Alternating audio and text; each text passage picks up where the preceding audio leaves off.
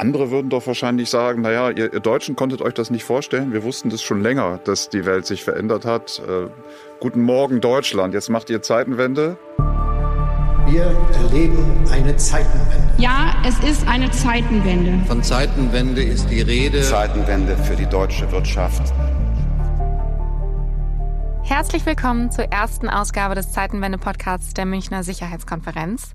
Mein Name ist Lisa Marie Ulrich. Ich bin Programmdirektorin bei der Münchner Sicherheitskonferenz und ich sitze hier nicht alleine, sondern gemeinsam mit drei Gästen in einem Berliner Studio an einem grauen Wintertag. Zuallererst begrüße ich Nico Lange, tätig für die Zeitenwende-Initiative der MSC. Außerdem sitzt hier mit mir Jana Janssen, Studentin an der Humboldt-Universität Berlin und Christian Mölling, Forschungsdirektor an der Deutschen Gesellschaft für Auswärtige Politik. Herzlich willkommen und schön, dass ihr da seid. Vielen Dank. Vielen Dank für die Einladung.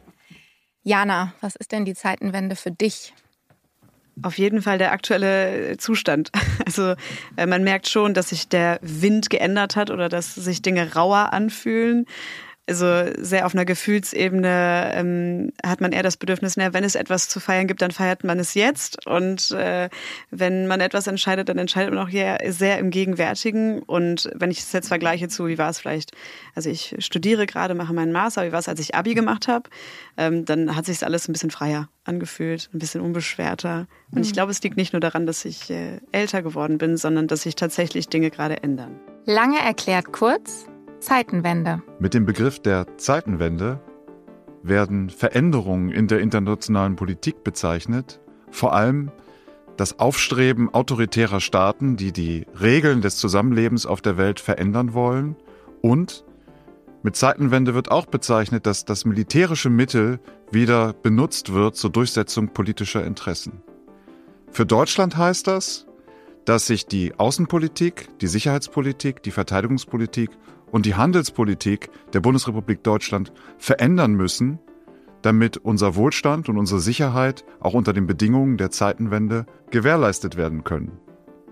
Der Vorsitzende der Münchner Sicherheitskonferenz, Botschafter Christoph Heusgen, erklärt es so. Zeitenwende hat etwas damit zu tun, dass wir jetzt in Europa auf einmal vor einer Situation stehen, wo die europäische Sicherheitsordnung, die wir über die Jahrzehnte hinweg ähm, aufgebaut haben, wo die ähm, von Putins Russland aufgekündigt worden ist, wo ähm, jetzt mitten in Europa ähm, durch Russland ähm, das Existenzrecht eines europäischen Staates in Frage gezogen worden ist und darauf müssen wir reagieren. Christian, was ist Zeitenwende für dich? Na, Jana hat das ja eben schon, schon sehr schön beschrieben. Es ist eine, Dinge ändern sich und es ist als erstes Mal äh, ein Begriff, als er von Olaf Scholz das erste Mal benutzt und dadurch dann ja auch geprägt wurde, ja tatsächlich einen, einen Aufbruch signalisierte. Also ich sehe das wirklich eher positiv, weil ich natürlich jetzt so ein bisschen auch aus, aus meiner aus meiner Nische rausgucke und sage, okay, endlich geht's los. Ne? Und deswegen sitzen jetzt alle Wissenschaftler und Wissenschaftlerinnen da und versuchen diesen politischen Begriff zu operationalisieren, so wie das man so dachte. Und was heißt denn das jetzt in Wirklichkeit? Und wie bindet man das eigentlich an die Herausforderungen an, ähm, vor denen wir eigentlich stehen. Also viele, auch ich nutze das zurzeit, um Dinge, von denen wir glauben, dass sie notwendig sind, ähm, quasi äh, anzukoppeln an diesen Begriff. Das führt dann dazu, dass der zurzeit für alles verwendet wird. Ne? Zeitenwende ist das Schlagwort. Das ist auch so typisch für solche Be Begriffskarrieren, dass sie dann im Grunde genommen auch immer für alles da sind. Wahrscheinlich auch fürs Einparken ist auch eine Zeitenwende. Also das Banalste wird dann irgendwann Zeitenwende. Ähm, die Schwierigkeit ist immer wieder, es zurückzuführen und zu sagen, okay, was ist denn das Wichtigste, was jetzt eigentlich bei der Zeitenwende passieren muss? Ne? Aber mhm. ich glaube auch die, also ich stelle es mir zumindest so vor, dass das, was, was Scholz am 27.02. gesagt hat, dass das auch seine Stimmung und die Stimmung äh, der Bundesregierung und des politischen Raums hier in Berlin tatsächlich getroffen hat, dass man wirklich schockiert gewesen war, weil man sich diese Veränderung ja bis zum 24.02., bis zum Kriegsbeginn nicht vorstellen konnte.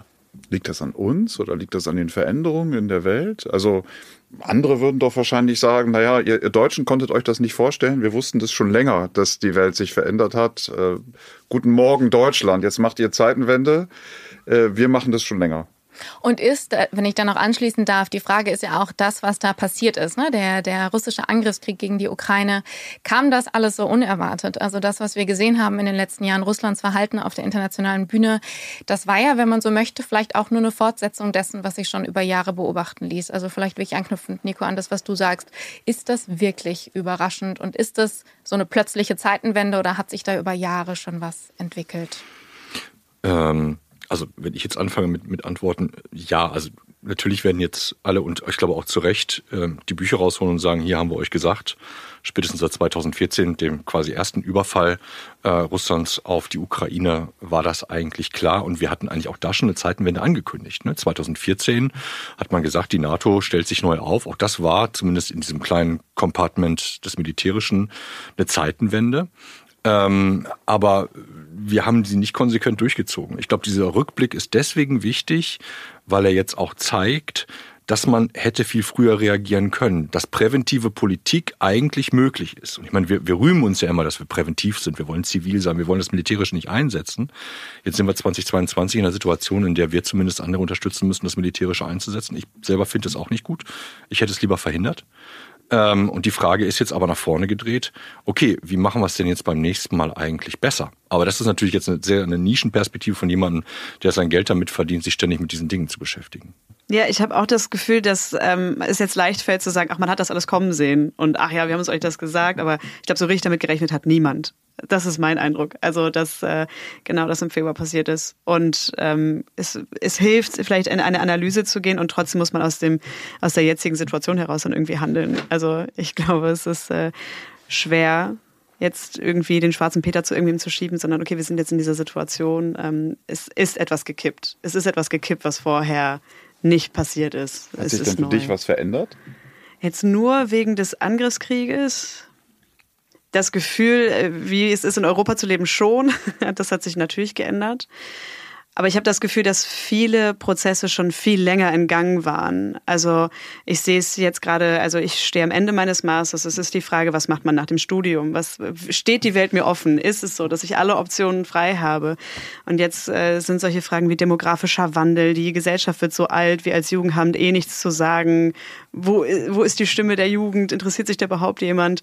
Äh, das ist in meinem Alltag, glaube ich, gerade präsenter als die Angst, oh, äh, könnte ich irgendwann mal Militärdienst leisten müssen, weil sich Europa bald in einem steten Krieg befinden wird oder so. Das ist vielleicht noch näher. Ja, Die Kriegsschauplätze in der Ukraine sind nicht weit weg von hier. Total. Ähm, und ähm, wenn ich, wenn ich an die Leute, die ich in der Ukraine, ich habe lange da gelebt, die Leute, die ich in der Ukraine kenne, denke, die waren alle äh, so wie du äh, äh, bei ihren Plänen äh, und haben überlegt, was mache ich als, was mache ich als nächstes, was mache ich nach dem Studium und mussten sich dann von einem Tag auf den anderen entscheiden, ähm, bleibe ich, gehe ich, äh, äh, kämpfe ich, stehe ich, stehe ich mit der Waffe in der Hand für mein Land ein. Und die meisten haben sich dafür entschieden, zu bleiben und zu kämpfen. Und ich frage mich manchmal bei der Diskussion über Zeitenwende in Deutschland, wie wäre das eigentlich bei uns? Wie, wie würde ich mich entscheiden? Wie würdest du dich entscheiden? Wie würden sich andere entscheiden, wenn äh, in Reinickendorf oder in äh, Lichtenrade äh, die Marschflugkörper einschlagen und wir genau in diesen Minuten diese Entscheidung treffen müssen? Ich glaube, das ist auch das Perfide. Wir können ja froh sein, dass sich Menschen dafür entscheiden, in der Ukraine für die Ukraine zu kämpfen. Und wir sind ja froh, dass wir das nicht machen müssen. Wie perfide ist das? Also es ist so eine schlimme, schlimme Situation, in der wir da sind, ähm, in der es dann leicht fällt. Ja, ich würde auch dafür einstehen. Klar, ich würde zur Waffe greifen. Und äh, ja, ich glaube die meisten nicht. Also äh, und genau, das ist äh, genau deswegen ist es in meinem Alltag gerade schon noch sehr weit weg, weil es sich dann doch in meinem Alltag als Studentin irgendwie als es ist Diplomatie, es ist in den Nachrichten, es ist emotional total nah und wenn man das mal reinlässt, furchtbar. Aber dann im Alltag doch auch wieder leicht als, genau, es ist gerade die Sorge anderer Leute und es passiert so viel, was dann näher wäre, dann mit, genau, Gaspreise explodieren und was weiß ich. Das ist dann das Nähere. Und das ist ja auch, wenn man so möchte, Teil der Zeitenwende. Ne? Also all, all das sind ja auch Auswirkungen, die, sie, die wir sehen in Konsequenz aus den kriegerischen Auseinandersetzungen. Vielleicht kommen wir da gleich noch zu. Ich wollte gerne mal auf diesen Punkt eingehen. Was macht das, ähm, was macht das mit uns hier in Deutschland? Ich erinnere mich noch, in den ersten Tagen, als der Krieg ausbrach, habe ich reihenweise Nachrichten von Freunden, Bekannten bekommen, die zum Teil ganz, äh, ganz verunsichert fragten, so müssen wir jetzt hier weg aus Deutschland, aus Europa. Das war für mich total überraschend, aber irgendwo auch nachvollziehbar, weil plötzlich bricht da ein Krieg aus, wie du sagst, Nico, gar nicht so weit weg von uns. Man hört was von Atomkriegsgefahr äh, und plötzlich habe ich in meinem Umfeld eine Verunsicherung gespürt, die kannte ich so nicht. Und ich glaube, die war auf jeden Fall neu. Die hat mich auch überrascht, eben bis hin zu wirklich, sollen wir jetzt hier weg aus Deutschland? Und ich habe das auch in all der ähm, Verunsicherung absolut ernst genommen. Ähm, und ich glaube, das ist aber schon was Neues gewesen. Und das ist was, was ich bin jetzt Anfang 30, ähm, was, wo ich mich, wo mich auch interessieren würde, Christian, Nico, aus eurer Perspektive, eure Generation. Ich glaube, wir, ähm, zumindest für meine Generation kann ich sagen, wir sind in absolutem Frieden groß geworden. Wir kennen Krieg in der direkten Nachbarschaft nicht. Ähm, wir, ja, wir sind da plötzlich mit was ganz Neuem konfrontiert und das verunsichert. Und ich frage mich, und vielleicht Jana, magst du dazu auch gleich noch was sagen, hält es noch an? Ist es schnell wieder abgeebbt? Was macht es mit uns gerade und was macht es mit unserer Bereitschaft, dann vielleicht übersetzt in Politik, auch zu sagen, äh, wir unterstützen das, eine deutsche Bundesregierung dann entsprechend auch stärker international auftritt. Wir unterstützen eine Beteiligung an den kriegerischen Auseinandersetzungen der Ukraine. Also wo ist diese Angst heute, einige Monate nach Kriegsausbruch, und was macht es mit unserer Bereitschaft, entsprechend darauf zu reagieren, auch als Deutschland? Hm. Also, Lisa, du hast ganz viele Sachen aufgeblättert. Ich glaube, es zeigt sofort die Vielschichtigkeit, die das Thema hat. Du hast auf der einen Seite das Krisenhafte, ne? Und tatsächlich am, am Anfang, ich glaube in den ersten Tagen und Wochen, auch ähm, etwas, wo ähm, die absolute Ausnahmesituation in Deutschland war, dass ähm, jegliche Art von Beteiligung, die wir in der Vergangenheit gemacht haben, in den letzten 30 Jahren, das war Solidarität. Das haben wir gemacht, weil andere uns darum gebeten hatten, warum wir das eigentlich machen, welches Interesse wir dabei haben, war nicht klar. Und auf einmal kommt das existenzielle Interesse kommt nach vorne. Verdammt, hier geht es möglicherweise um eine Frage von Leben und Tod. Das hat wahrscheinlich auch zum Beispiel dieses 100 Milliarden Ding ausgelöst, ne, zu sagen, okay, wir gehen jetzt rein. Magst du da ganz kurz noch einen Satz zu sagen für die, die nicht wissen, was das ja, 100 die, Milliarden genau, das 100 Milliarden Ding ist das sozusagen das Sondervermögen für die Bundeswehr. Auf einmal mhm. war die existenzielle Frage da und es gab so ein, so ein fast, ja, ich würde heute glaube ich eher als einen Reflex bezeichnen, dass man sagt, okay, wir müssen tatsächlich mehr investieren. Ich glaube, dass die 100 Milliarden, auch die Aussagen, die dazu getroffen worden sind, damals im Februar, dass die ernst gemeint gewesen sind. Also wir wollen eine stärkere Bundeswehr haben. Verdammt, wir haben es verpennt. Lange erklärt kurz das 100 Milliarden Euro Sondervermögen für die Bundeswehr. In der Rede zur Zeitenwende, also in der Reaktion auf den russischen Angriffskrieg auf die Ukraine, kündigte Bundeskanzler Scholz an, dass mit einem Sondervermögen in Höhe von 100 Milliarden Euro die Bundeswehr in Zukunft besser ausgestattet werden soll. Dieses Sondervermögen ist nötig geworden, weil wir in der Bundesrepublik Deutschland in den letzten Jahrzehnten wenig Geld aufgewendet haben für die Bundeswehr. Wir dachten, wir seien von Freunden umgeben. Nach der Zeitenwende muss die Bundeswehr die Landesverteidigung der Bundesrepublik Deutschland und die kollektive Verteidigung in der NATO wieder sicherstellen können. Dazu sind hohe Investitionen nötig und das Sondervermögen soll diese Investitionen beschleunigen. Es geht insbesondere um die Beschaffung von Munition, um ein Kampfflugzeug in Nachfolge des alten Tornado-Flugzeugs es geht um Projekte für die Marine, für das Heer, für die Luftwaffe, wie zum Beispiel einen schweren Transporthubschrauber. Es geht um Luftverteidigung für Deutschland und Europa. Und mit diesen 100 Milliarden Euro kann die Bundeswehr den Rückstand an Investitionen in den letzten Jahrzehnten aufholen. Und gleichzeitig hast du aber einen strukturellen Wandel. Ne, das ist der Anfang, sozusagen in dieser Krise fängt ein Wandel an, der nicht aufhört, wenn dieser Krieg vorbei ist. Und das miteinander zu verbinden und auch sozusagen politische Entscheidungen, also wie ordne ich eigentlich das öffentliche Leben jetzt richtig, wo ich eigentlich gar nicht weiß, wo wir in 20, 30 Jahren stehen. Das ist, ähm, das ist schon so ein bisschen mindblowing. Ne? Wie kriegt man das eigentlich mhm. hin? Also ich möchte zurzeit auch nicht Bundeskanzler sein und diese Entscheidung treffen müssen. Das ist total schwer. Und ich glaube, dritter, letzter Punkt dazu ist, es ist auch deswegen so schwer, du hast es ja eben gesagt, du bist sozusagen im, im absoluten Frieden aufgewachsen. Ich fast auch. Ich bin jetzt Ende 40. Ähm, ja, ich habe den Kalten Krieg noch erlebt, ähm, aber ich habe mich auch dagegen entschieden, Wehr, Wehrdienst zu machen, weil ich darin keinen Sinn mehr in der damaligen Zeit gesehen habe. Ähm, aber ähm, das heißt auch, dass wir zurückblicken auf drei Jahrzehnte von Gesellschaft und Politik, wo ich mir existenzielle Fragen nicht beantworten musste. Und das heißt, die Leute, die heute Entscheidungen treffen, die stehen da und fangen im Grunde genommen bei Null an. Das ist meine Art und Weise, mir zu erklären, warum viele Dinge so zögerlich, so zaghaft sind. Viele unserer Partner haben diese Sachen oft durchdacht, weil sie eben in anderen Situationen gewesen sind, die für sie existenzielle Bedrohungen gewesen sind. Ne?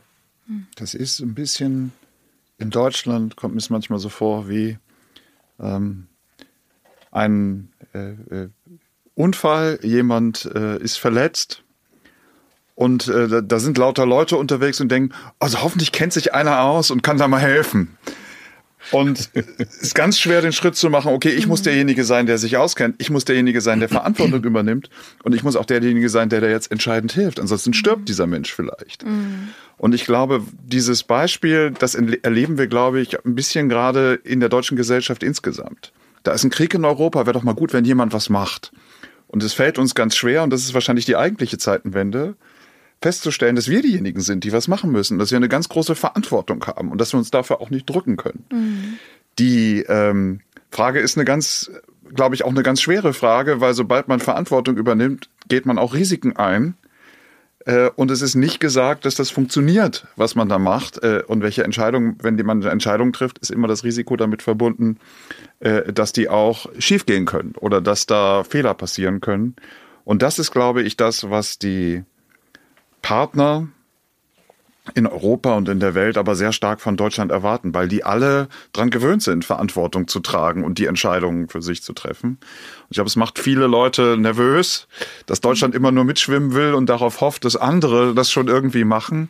Und äh, die, die große Aufgabe der Zeitenwende nach der Rede des Bundeskanzlers, die Christian ja erwähnt hat, ist ja, das, was da gut gesagt worden ist, umzusetzen. Und da sieht man, glaube ich, im Moment noch, dass es gewisse Probleme gibt, wo ich mich frage, wie sehen das eigentlich äh, äh die Menschen im Land? Also, ja? Äh, was genau jetzt? Naja, der, der Bundeskanzler hat eine Rede gehalten, jetzt ist alles anders, als es vorher ja, war. Ja, ja. Ich finde die deutsche Rolle ähm, jetzt auch, ne, Kalter Krieg oder so, äh, also wie sie vielleicht bisher war, ähm, Deutschland ist vielleicht auch gut damit gefahren, eher für Friedenspolitik einzustehen und vielleicht, vielleicht wirkt es dann erstmal als Mitschwimmen, aber ähm, nicht direkt, das ist jetzt wirklich äh, Bürgermeinung, weiß ich nicht, aber nicht direkt erste Reihe zu stehen und nicht direkt zu sagen, so, äh, hier gehen jetzt diese Waffen, das ist jetzt der nächste strategische Schachzug, sondern da auch erstmal vielleicht aus einem historischen Ballast heraus oder ja, genau. Ähm, ist es auch bequem? Anders zu verhalten. Ich glaube, es ist super unbequem, oder nicht? Es ist doch viel angenehmer, nicht in dieser Rolle sein zu müssen. Ja, das meine ich. also, äh, was genau meinst du jetzt? Nee, also ich finde, das ist, wäre bequemer, wenn es nicht so wäre. Also wenn man äh, vielleicht wie in den USA anders anders stehen, dastehen könnte in der Welt und direkt ganz klare Worte wählen könnte. Aber es ist in der Nachbarschaft. Wir haben da historische Verwebungen. Ähm, es, äh, genau, es gab den Kalten Krieg, es gab eine Appeasement-Politik. Ähm, ja, was ist denn überhaupt? Also ich, ich frage mich gerade, was wäre denn überhaupt eine Friedenspolitik? Also ja, es ist einmal was gekippt, es gibt eine Zeitenwende und wir haben jetzt ein, wir haben eine Situation, in der wir nicht wissen, okay, wenn wir was machen, dann geht es auf, sondern wir haben ein Risiko bei dem wir nicht wissen, was auf der anderen Seite unbedingt steht. Wo man Verantwortung übernimmt, dann trägt man die Last auf den Schultern. Und was könnte denn dann eine Friedenspolitik sein? Wir haben bei Zeitenwende on Tour mit Bürgern gesprochen, die uns ihre Fragen zur Zeitenwende mitgegeben haben. Dabei geht eine Frage in eine ganz ähnliche Richtung wie das, was Jana umtreibt. Hallo, mein Name ist Agnesa und eine Frage, die ich gerne äh, noch stellen würde, wie das mögliche Ende des Krieges aussehen könnte und was da äh, diesbezüglich konkrete Strategien wären. Weiterhin auch in Bezug auf die Sanktionen, ähm, ob die wirklich als sinnvoll erachtet werden oder es nicht vielleicht andere Möglichkeiten gäbe der Konfliktbeilegung. Jana, du hast gerade die Frage gestellt nach einer Friedenspolitik und tatsächlich kann man sich natürlich die Frage stellen, ja, warum äh, dauert der Krieg so lange an? Können wir den nicht einfach zu Ende bringen im Sinne von uns allen, im Sinne von der Ukraine?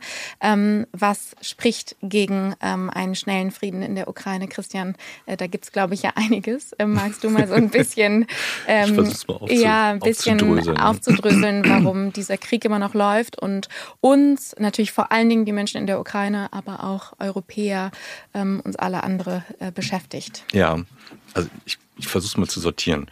Äh, ich fange mal abstrakt an. Wann kann es Frieden geben?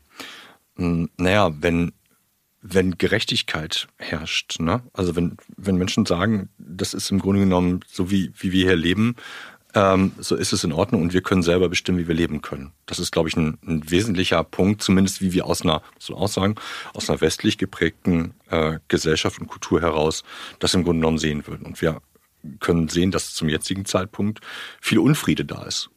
Ja, also wenn man jetzt, äh, gibt ja immer, ich habe immer den Eindruck, auch jetzt, dass du das eben nochmal erklärt hattest, es gibt so diese Fantasie, man könnte sich rausbeamen. Mhm. Ne, das ist so eine, so eine, man, man transzendiert heraus aus der Situation und dann ist das irgendwie anders. Ja, ich mag das, das, nicht. Ich mag das nicht. Das ist schrecklich. Ich möchte, dass das aufhört. Ja, genau. Mhm. Das, das kann ich auch total das, verstehen. So verstehe ich ja auch viele Rufe nach Frieden. Das mhm. ist eher so ein Ausdruck von einer gewissen, von so einem Unbehagen und so einer Hilflosigkeit. Ja. Aber es löst das Problem nicht. Und es muss doch irgendwie gehen. Es kann doch nicht sein, ne, dass das anhält, so viele Menschen sterben und zu viel kostet. Da ja, muss man doch was Aber es wird können. doch noch ziemlich lange dauern. Also ich glaube, es ist schon allen bewusst, dass das jetzt erstmal ein ziemlich langer Zustand sein wird. Wir sind ja kein Beobachter. Das ist ja mein Punkt vorhin, ah, auch ja, mit dem, mit dem, mit dem Erste Hilfe leisten. Ich habe bei diesen Diskussionen manchmal leider den Eindruck, wir reden so darüber, wir gucken uns das mal an, was das passiert und reden darüber, das wird lange dauern. Aber was da passiert, wie es passiert, wie lange es dauert, das hängt damit zusammen, wie wir uns entscheiden. Genau. Und wenn wir, wir haben die, wir haben Möglichkeiten dafür zu sorgen, dass es schneller äh, zu Ende geht, wenn wir die richtigen Entscheidungen treffen. Und was wären da welche?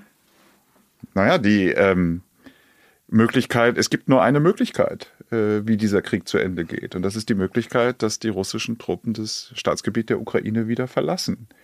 Und wenn sie das freiwillig nicht tun, dann müssen sie dazu gezwungen werden. Und dafür muss die Ukraine stark genug sein, um das leisten zu können. Das ist, glaube ich, die einzige Möglichkeit, die sowohl für die Ukraine, aber als auch für uns alle in Europa äh, für Frieden sorgen kann. Und deshalb auch hier ne, auch nochmal, du hattest vorhin gesagt, Christian, diese Zeitenwende kann ja auch was Positives sein. Kann sie eben auch nur dann, wenn wir uns dafür einsetzen und dahinter klemmen, dass wir hier nicht gerade sehen, dass neue Regeln in Europa etabliert werden bzw. gebrochen werden, indem wir sagen, wir geben hier dem russischen Regime Putin den Raum, einfach in die Ukraine einzumarschieren, äh, Gebiete zu übernehmen und versuchen, die Ukraine davon zu überzeugen, sich dann darauf einzulassen. Weil dann ist diese Zeitenwende der Beginn von etwas, was wir nicht sehen wollen in den nächsten Jahren und Jahrzehnten, nämlich äh, eben neue Regeln, neue Kräfteverhältnisse und ein ja, neuer Großmachtwettbewerb mit mhm. einem starken Russland. Und ich glaube, gerade deshalb ist es hier so entscheidend. Es geht natürlich erstmal primär um die Ukraine und das Schicksal der Menschen dort, aber es geht auch um so viel mehr. Es geht um die Freiheit in Europa ähm, und weit darüber hinaus. Ich unterschreibe alles total, bin da ganz bei. Ich habe nur noch eine Nachfrage, weil äh, du hattest gerade das so schön gesagt. Es gibt nur die Möglichkeit, wenn die russischen Soldaten quasi die Ukraine wieder verlassen haben. So, dann können wir über Frieden reden. Und das ist ja der Fakt, aber wie der interpretiert wird. Und da gibt es, glaube ich, dann wieder viele Unterschiede. Also wird der so interpretiert, dass Russland komplett einen Gesichtsverlust äh, äh, erleidet und irgendwie da gebeutelt rausgeht. Und ich glaube, wenn die Situation, das ist ähm, also, kaum, äh, kaum vorstellbar. Also das, ihr seid die Experten.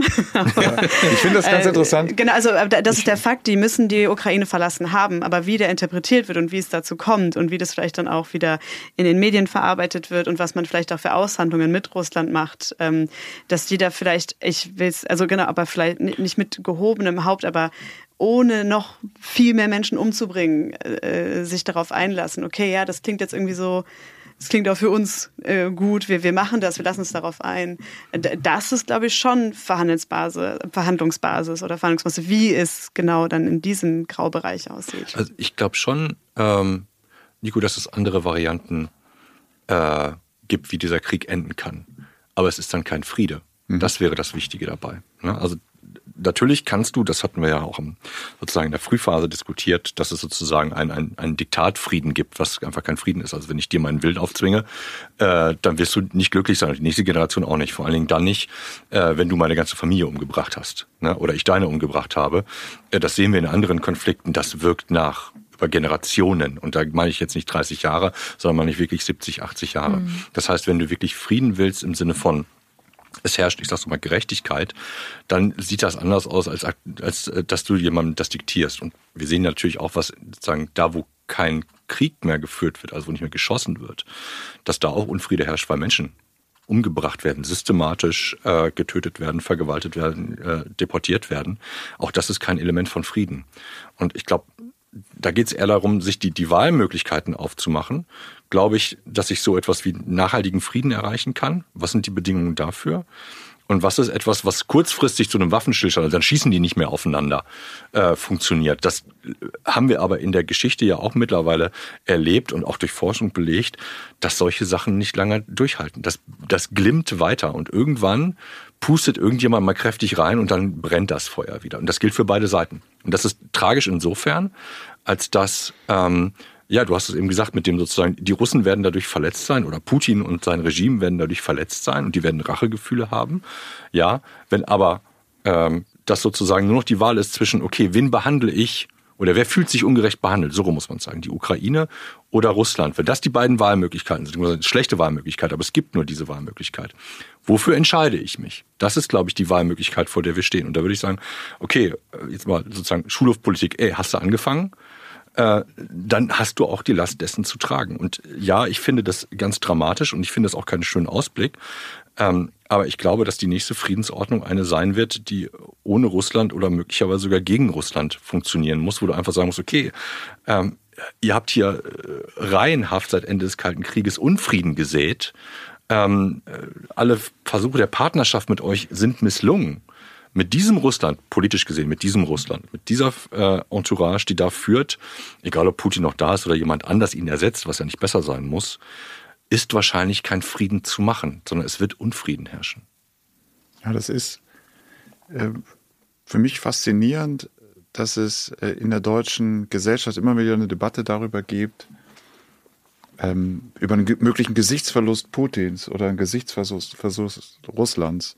Ich meine, Putin ist jemand, der die Opposition in den letzten 20 Jahren hat umbringen lassen, vergiften, äh, teilweise sogar mit Polonium vergiften lassen, äh, der Journalisten einsperrt, äh, jeder, der dort ein eigenständiges, freies Leben leben wollte, ist entweder tot im Gefängnis oder hat das Land verlassen.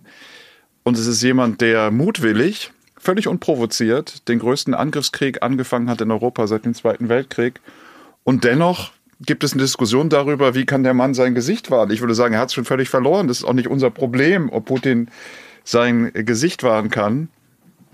Ich würde mir eher Sorgen machen, ob wir unser Gesicht wahren können, äh, weil wir in Deutschland sehr viel Wert darauf legen, glaube ich auch zu Recht, dass wir Werte hochhalten in unserem Zusammenleben.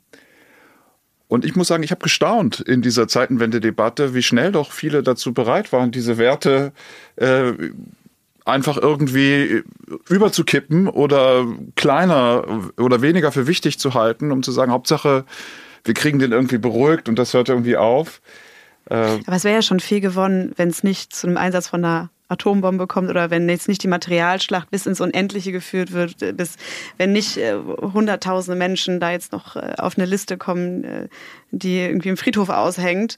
Also äh, da wäre ja schon viel gewonnen und mir geht's nicht um Putin, mein Gott, wie gut er dasteht, um Gottes Willen. Also ich will wirklich nicht die äh, PR-Managerin jetzt für irgendwen sein, ähm, aber schon eine Aussicht darauf, wie ist denn ein Rückzug erstmal möglich? Genau, das war der Ausgangspunkt für Gesichtswahrung Russlands, ähm, äh, damit sie vielleicht doch weiterhin an einem diplomatischen Tisch sitzen. Also da kennt ihr euch besser aus, aber ich wollte das nochmal richtig stellen, nicht, dass das jetzt hier so kommt, dass ich. Wir haben in ja. der, äh, ich wollte äh, äh, so. äh, gleich auf die Zeitenwende nochmal zurückkommen mhm. äh, äh, mit dir, Christian. Ähm, wollte nur kurz was sagen zu Deutschland. Ähm, wir beziehen uns in, so einer, in unserer Tradition, im Selbstverständnis der Bundesrepublik unter anderem auf die Männer des 20. Juli äh, und das Attentat äh, auf Hitler.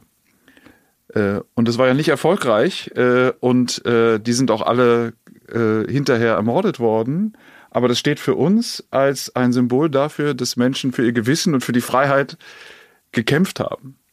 Und mir fällt das in dem Zusammenhang immer ein, weil mir Freunde aus Mittelosteuropa sagen, naja, der Grund, warum ihr Deutschen euch so verhaltet, wie ihr euch gerade verhaltet, ist, dass ihr die Freiheit nicht erkämpft habt. Die ist euch irgendwie gegeben worden, die ist von außen gekommen. Mhm. Aber wir, wir waren unterdrückt, wir haben für Freiheit gekämpft und wenn wir uns entscheiden müssten, äh, Diktatur oder Freiheit, dann würden wir uns immer dafür entscheiden, dass wir für die Freiheit kämpfen.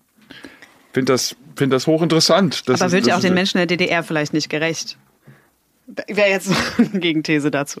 Ja, das stimmt. Das finde ich ein fairer Vergleich. Ja. Und vielleicht ein bisschen in kleineren Maße, aber ich habe auch das Gefühl, ne, da klingt so eine Härte mit der deutschen Bevölkerung gerade heraus, wo ich mich frage, wie gerechtfertigt ist die in der Zeit, wo wir massive Inflation sehen, steigende Energiepreise, wo jeder Einzelne gerade jeden Tag spürt, was dieser Krieg bedeutet und so auch eigentlich tagtäglich seine Last auf irgendeine Art und Weise davon trägt.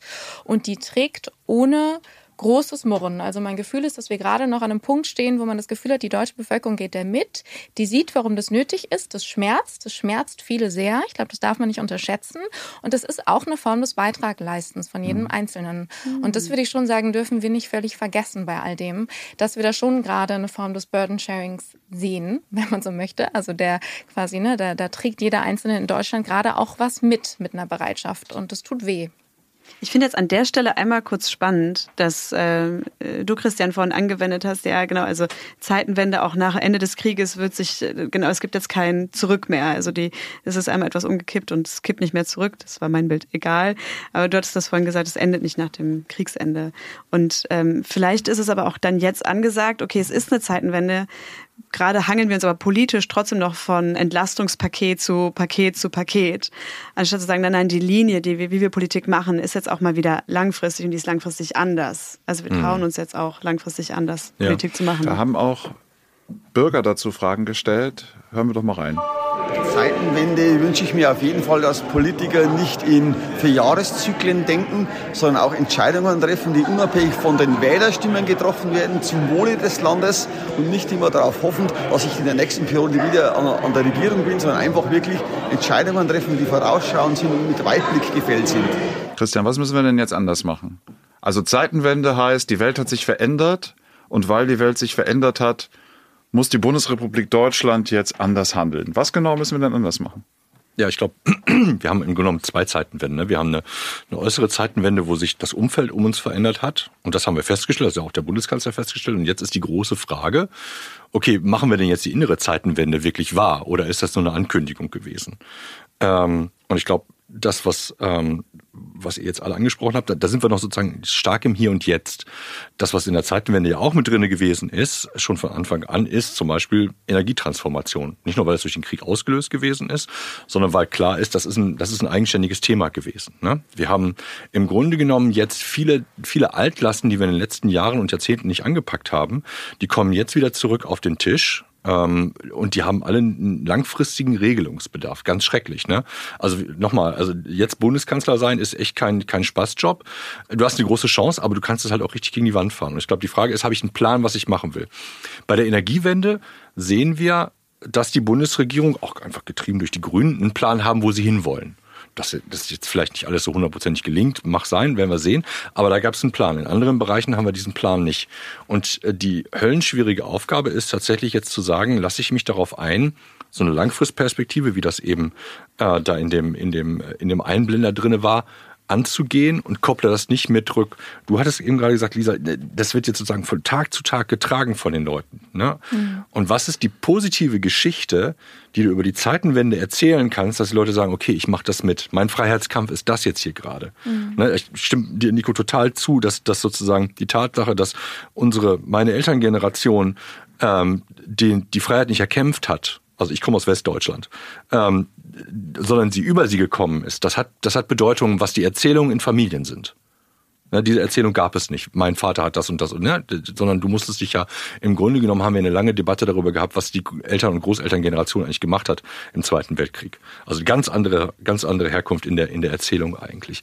Aber von da jetzt weg, was, wie erzählen wir vor der größten, komplexesten Herausforderung, vor der wir wahrscheinlich in den letzten 30, 40, 50 Jahren gestanden haben, nicht nur die Energiewende hinzukriegen, sondern auch den jenseits des Ukraine-Konfliktes, den aufziehenden kon systemischen Konflikt mit China äh, hinzukriegen, wie verbinden wir eigentlich diese einzelnen Stränge jetzt so sinnvoll miteinander, ist, glaube ich, eine heulenschwierige Aufgabe und ich bin für jede Minute dankbar, die wir sozusagen darüber nachdenken können, aber auch mit den Leuten reden können. Denn am Ende des Tages, glaube ich, kannst du es nicht machen, wenn die Leute sich mittragen.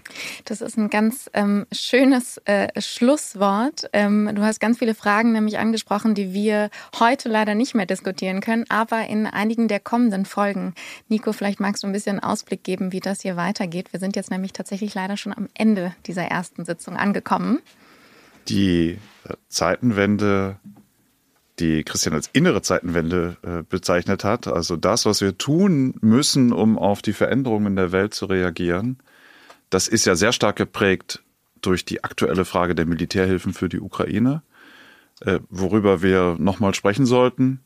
Es geht aber auch um die Frage, wie war eigentlich unsere Russlandpolitik und warum war sie nicht richtig und wie muss jetzt eine neue Russlandpolitik aussehen? Deutschlands Rolle in der EU und in der NATO muss stärker werden, nicht nur weil wir Verantwortung haben, wie wir vorhin gesprochen haben, sondern weil es da, glaube ich, auch bei vielen Partnern die Erwartungshaltung gibt, dass so ein starkes und wirtschaftlich kräftiges Land wie Deutschland mehr tut. Äh, und ähm, die Bundeswehr bekommt 100 Milliarden. Christian hat das erwähnt. Äh, die Bundeswehr soll einsatzbereiter werden. Manche in der Bundeswehr sagen sogar, die Bundeswehr soll siegfähig werden. Auch darüber äh, wollen wir sprechen in den kommenden Folgen. Vielen Dank, äh, dass ihr da wart und auf bald. Das war die erste Folge des Zeitenwende-Podcasts der Münchner Sicherheitskonferenz. Schön, dass Sie zugehört haben. Sollten Sie Fragen, Anregungen, Anmerkungen haben, freuen wir uns sehr über eine Nachricht. Alle Kontaktdetails, E-Mail-Adressen, Handynummern finden sich auch nochmal in den Shownotes. Vielen Dank, wir freuen uns darauf, von Ihnen zu hören.